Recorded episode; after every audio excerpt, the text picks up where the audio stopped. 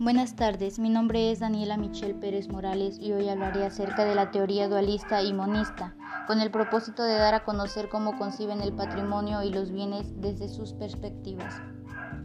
Para empezar, veamos que la teoría dualista nos habla acerca de que todo lo que integra tu patrimonio es el derecho real, es decir, tu relación directa con las cosas, mientras que la monista reconoce a todo como patrimonio, tanto el derecho real como el derecho personal.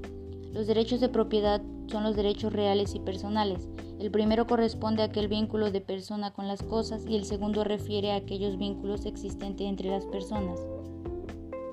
Las doctrinas monistas, que afirman la identidad de los derechos reales y personales, a su vez tienen dos variantes, tesis personalista, que identifica los derechos reales con los personales, y tesis objetivista, que asimila los derechos personales con los reales.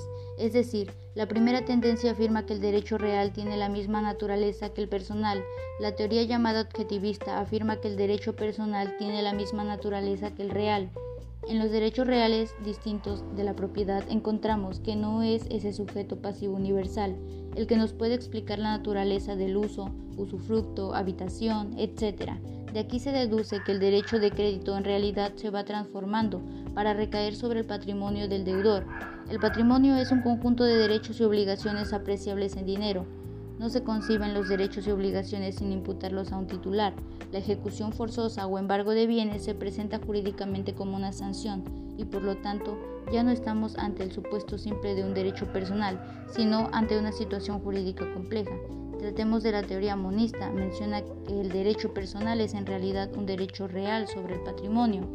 La teoría dualista nos dice que los derechos reales y los derechos personales son completamente diferentes, mientras que las monistas nos dicen que no, que más bien es una única relación, que es lo mismo la relación real que la personal, ya que las relaciones siempre son entre sujetos.